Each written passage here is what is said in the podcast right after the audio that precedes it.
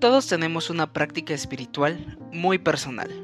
En mi caso es el paganismo, puede ser que el tuyo sea el catolicismo u otra religión cristiana. Sea como sea, tenemos algo en común. Tenemos música para conectar con nuestras deidades. Desde el siglo XV hasta la actualidad, pasando por vikingos, egipcios, griegos, todos tenían música para conectar con ellos. Y en la práctica espiritual de la actualidad también se usa. Pero, ¿cómo escuchamos esa música? ¿Qué es lo que la hace especial?